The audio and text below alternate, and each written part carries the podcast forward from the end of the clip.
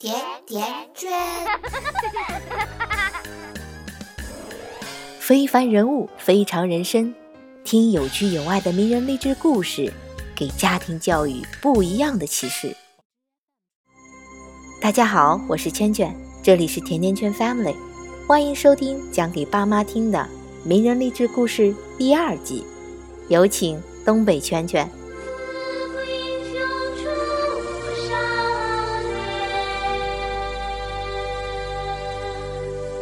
大家好啊！又到了无比炎热的夏天，人心呐又开始燥了。不止人心燥，这个世界政治局势也是处在一个干柴烈火之中。特别是中美两大国，贸易战、科技战剑拔弩张。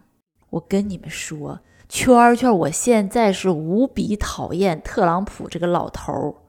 别看圈圈之前有一期特别说过他，但是此一时彼一时，站在国家的立场上，圈圈现在是特别的唾弃他。这不是又要美国大选了吗？以往圈圈是从来不关心别的国家的内政的，谁当总统和我有啥关系？但是今年。我就特别希望能横空出来这么一匹黑马，把特朗普这个老头给我干灭火了。他咋那么烦人呢？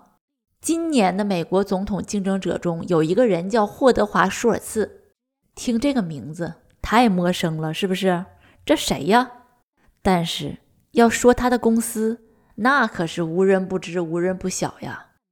他就是星巴克前任 CEO，现在。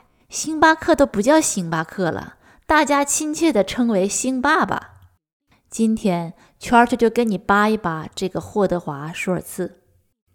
一九五三年，霍德华出生在纽约一个非常普通的工人家庭。因为穷，所以一家人跟舒尔茨奶奶住在一起。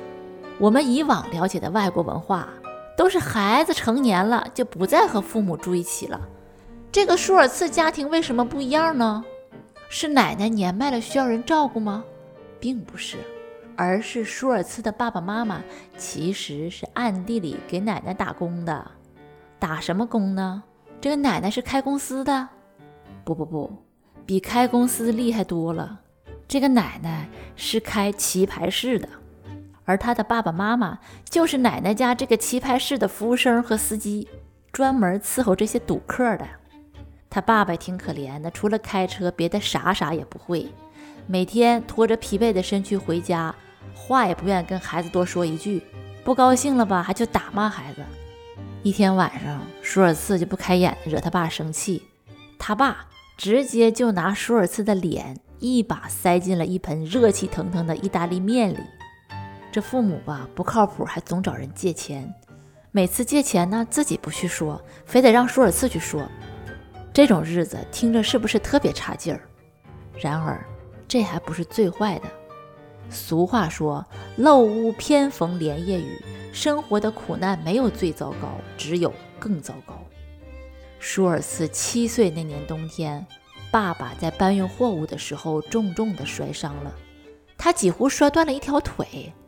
从那以后，爸爸就像一滩泥一样瘫在沙发上，自怨自艾。放弃了改变生活的希望，他们家几乎是靠着慈善机构的救济才勉强没饿死。舒尔茨说：“直到今天，他都刻骨铭心地记得童年时看到父亲面对失败的恐惧，还有他内心早早就萌生出来的羞耻、不安和无助。这是什么，朋友们？这是童年的阴影啊，面积很大的那种。”所以说，童年的阴影不是你成功路上的绊脚石，而是会磨砺出你坚韧的品行，是助你爬上成功阶梯的垫脚石。十二岁，舒尔茨就要出去挣钱补贴家用了，骑车送报纸，去饭馆打工，去毛皮厂刷洗狐狸皮，都干过。在大学里，为了生活费，他贷过款，兼过职。在假期里打工，在酒吧做服务生，甚至还卖过血。毕业的时候，他爸妈并没有来参加他的毕业典礼，不是他们不想来，而是来不起呀。人在年轻的时候都会有一阵迷茫期。大学毕业了，舒尔茨不知道该做什么，想做什么，能做什么，总不能继续开棋牌室吧？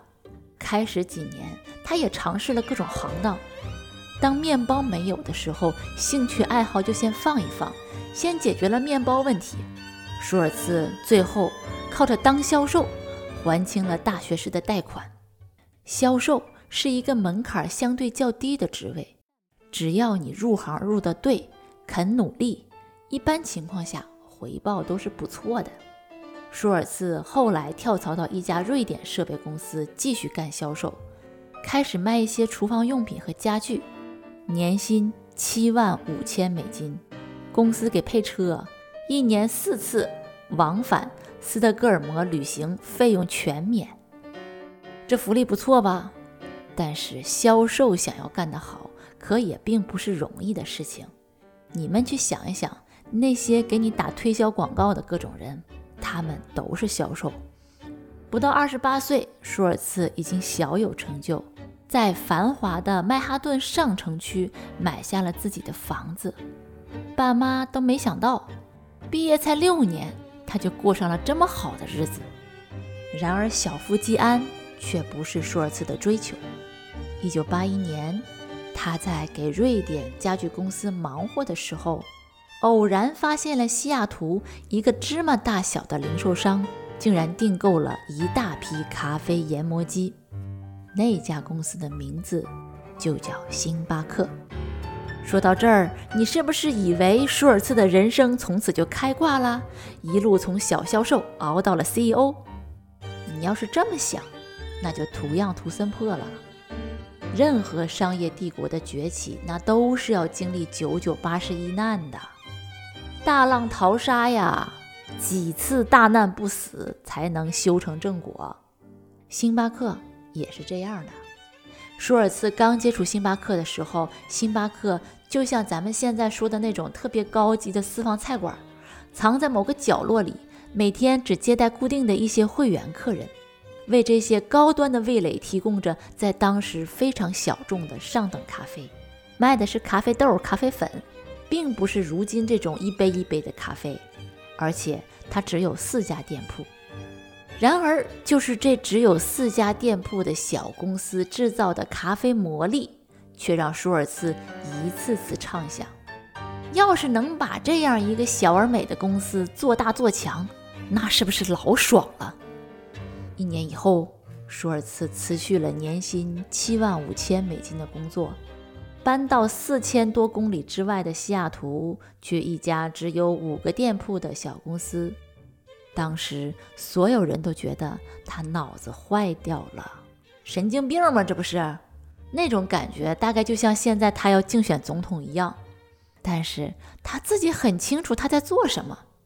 霍德华·舒尔茨想把他在意大利感受过的咖啡文化移植到星巴克咖啡身上，但是当时只卖咖啡豆、咖啡粉的星巴克创始人完全不同意。他觉得普通的美国人根本不可能花一块五美金去买杯咖啡喝，简直疯了吗？为了实现自己的梦想，舒尔茨在两三年的时光里，跟二百四十二个投资人见面，其中二百一十七个投资人拒绝了他。当你一个星期有百分之七十五的时间都在接受被拒绝和被否定的负能量时，你怎么给自己打气？做销售那些年所积累起来的信念，让他不害怕被拒绝。他从来都不相信自己的计划行不通。他坚信意大利咖啡馆模式的精华，不是在那儿喝点东西，那是人和人的联系，那是一种生活方式。说到这儿，你懂了吧？星巴克他卖咖啡吗？不，他卖的是逼格。最后。他的坚持和不放弃，让他赢得了三十位投资人的信任，并一共筹集到一百二十五万美金，开了他梦想的咖啡馆，叫天天咖啡馆。当舒尔茨把意大利咖啡做了本土化的改良之后，在开业的半年之内，他们单日接待顾客人数就突破了一千人。一九八七年，星巴克创始人要把星巴克以四百万美金卖给他，但只给他六十天的筹款时间。舒尔茨当时的一个投资人看到了商机，他便从中作梗，他要绕开舒尔茨，自己去收购星巴克，还想在两家公司合并以后把舒尔茨一脚踢开。就在这个危机关头，一个律师朋友拉了他一把，他带我去见了一个老伙计，微软的创始人比尔·盖茨的爸爸，老比尔·盖茨。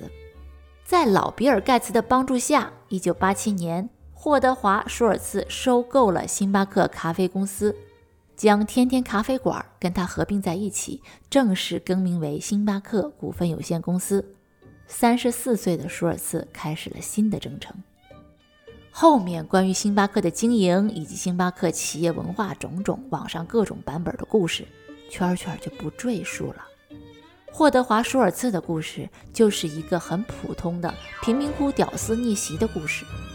正是因为屌丝，他的思想里会有绝大多数像你、像我这样出身都和他一样很一般的屌丝。他知道我们的需求呀。我们虽然不富裕，但是我们也依然向往精致的生活状态呀。所以后来星爸爸就是这样一个品牌。你知道他，你高看他，但是你也消费得起它，那必然成为大众热捧的品牌。所以，我们不要觉得成功就一定是高大上的，往往成功就写在我们普通人平凡的需求里。而实现成功，靠的就是舒尔茨这样超乎寻常的执着和坚持。相信，如果这样的人能当上美国总统，中美之间会有更多的双赢机会吧。